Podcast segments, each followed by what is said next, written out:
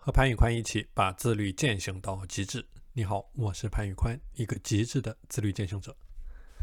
在我的自律私塾，有学员在问，他说他今天听了 SMART 的目标管理方法提到的九宫格目标法，他试过很多次都失败了。那比如说他想保持健康、学习英语、阅读、练字，当他每天列出与这些目标有关的计划的时候呢，在具体实施的时候很困难。那比如说他今天只学了英语，其他什么都没有完成，这样下去最后都变成了内耗，这样的情况怎么办？那我们说自律的核心是什么呢？其实就是听话照做执行。只有你不断的去执行、重复、日复一日的劳动工作，你才能够做出成绩。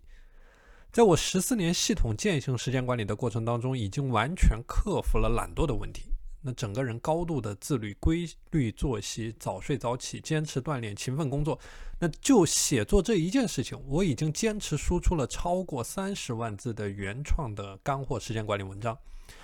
那我究竟是如何做到极致的自律的呢？如何能够保持长期的、持久的、稳定的努力状态？那今天我就来跟你分享我实践多年所践行的一部分方法，更多的干货内容我会在我的三百六十五天自律私塾每天和学员进行分享，帮助私塾的每一位学员打造自律的体系。如果你也想加入到这个自律的团队，你可以告诉我。那么，保持长期持久努力的第一个方法叫做去追求可持续的量变，就说你必须要承认你在一天的二十四个小时的精力是极度有限的。如果说是错误的精力分配，那后果就是你一天下来又困又累，你拿不到任何的结果。很多人之所以无法坚持做事情，其核心的原因就是他提前的耗光了自己的精力。那无论是上面提到的学英语、阅读、练字，或者在练做练习的时候呢，最重要的不是说你一次的练习量有多少，而是你能否把这个练习给保持下去。比如说运动。那有的人可能一次给自己立的目标很高，那比如说要跑步一个小时，健身一个小时，但是你会发现这样的目标通常是很难去持续下去的，因为它每一次的难度太高了。所以我们说追求的一定不是一次练习的量，而是一个练习的可持续性。那可持续性主要体现在三个方面，第一个方面叫做你要有一个稳定的作息时间表，因为你一旦你的作息规律了，你就能够进行一个稳定的练习。那么第二呢，叫做你要有一个稳定的输出；第三就是你输出的内容和质量应该是不断的在提升，而不是处在一个原地踏步的阶段。OK，这是第一个方面。第二个方面呢，叫做努力可以衡量。比如说你每天画了一张画，这个就是一个可以衡量的结果。你每天跑步跑了二十分钟，这个也是一个可衡量的结果。就无论说你做什么样的事情，你都要有一个标杆，有一个具体的量化的值。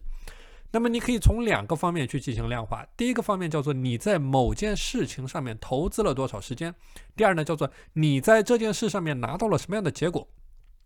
为什么要将量化这个努力可以量化呢？我跟你说两个例子。第一个例子叫做马拉松比赛当中有一个术语叫做极点，它指的是当运动员长时间疲惫感达到高峰后会突然消失，而在这个之后的点的奔跑会变得非常的轻松。那第二个例子呢，叫做婴儿刚出生的时候，第一次接触到空气，强烈的不适感会让他们哇哇大哭。但是过了一段时间之后，他们适应了肺部的不适，那他就不会再哭了。如果说你在自律过程当中追求任何一件事情的初期都会伴随着强烈的不适和痛苦，但一旦你将这个极点给撑过去了，那你的大脑将会适应这种这个不适，而且把这种痛苦给自动删去。马拉松给你带来的快感，会让你主动的跑下去，让你去享受自律，让你去形成习惯。那如何去撑过这个极点？如何撑到快感更快的来临呢？那一个最好用的办法就是刚才说到的，将努力可以量化。就你用玩游戏通关的方式去完成一个又一个的关卡，比如说坚持二十一天早睡早起，比如说每天坚持背十个英语单词，那直到把这个事情彻底形成习惯了，内化为你的一种生活方式。我个人有很多自律的微习惯，就是通过用这种方法给建立起来的。刚开始的时候很难，但一旦把这个极点给撑过去了，整个人的思维模式将会发生改变，行为也变得自律起来。那第三个方面呢，叫做时间的管理。比如说你在做时间管理的时候，你可以利用一些时间管理的日历工具，比如说日程表，把你要做的事情安排在这个日程表里面。完成了之后，你可以在这个日程表上面打勾或者打叉，这样就创造了一个可视化的仪式感，使你的努力更加有动力。那比如说我的时间管理工具就是一个 Excel 的表格，加上手机待办事项清单。Excel 表格呢记录着一周的总工作量，手机的待办事项清单就是每完成一件事情划掉一件事情，一周的工作量完成程度都是清晰可见的。我们说时间管理的意义就是让时间和任务驱动着你前进，而不单单是兴趣爱好。你像这位学员，他学英语、阅读、练字，他一定是出于自己的兴趣或者自我提升的意愿。当然，兴趣是最好的老师，但你要拿到结果。你一定会面临着各种各样你不想面对的事情，在你舒适圈之外的事情，比如说赚钱，赚钱就是商业，商业的本质就是解决问题，解决问题你就一定会遇到困难，否则都是简单的事情，凭什么能轮到您？那大家都会做，凭什么您赚钱？我之前讲过时间管理的二八法则，这些难题呢，往往都决决定着你能够取得什么样的最终的结果，或者说关键的成果。那这个时候你要单单去靠兴趣去驱动，这个就不大靠谱。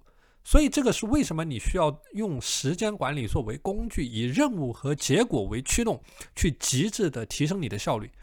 我就在以提升英语为例。我以前上学的时候对英语感兴趣，没事的时候也会背背单词，然后看一看不带字幕的美剧。空闲的时候呢，也没有闲着，但是没有什么进步。后来我一二年的时候在国外工作，那个时候就是天天的真刀真枪的用英语去开会、去谈工作、去讨论方案、去辩论。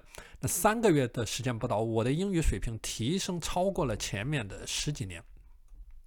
这个就是我们所谓的任务驱动的力量，也就是输出去倒逼输入。如果你单靠兴趣驱动，你会有很多借口去拖延，因为你的大脑是趋利避害的。而一旦变成了任务的驱动，只要这个任务足够的清晰，奖惩足够的明确，你的潜力就会被无限的挖掘。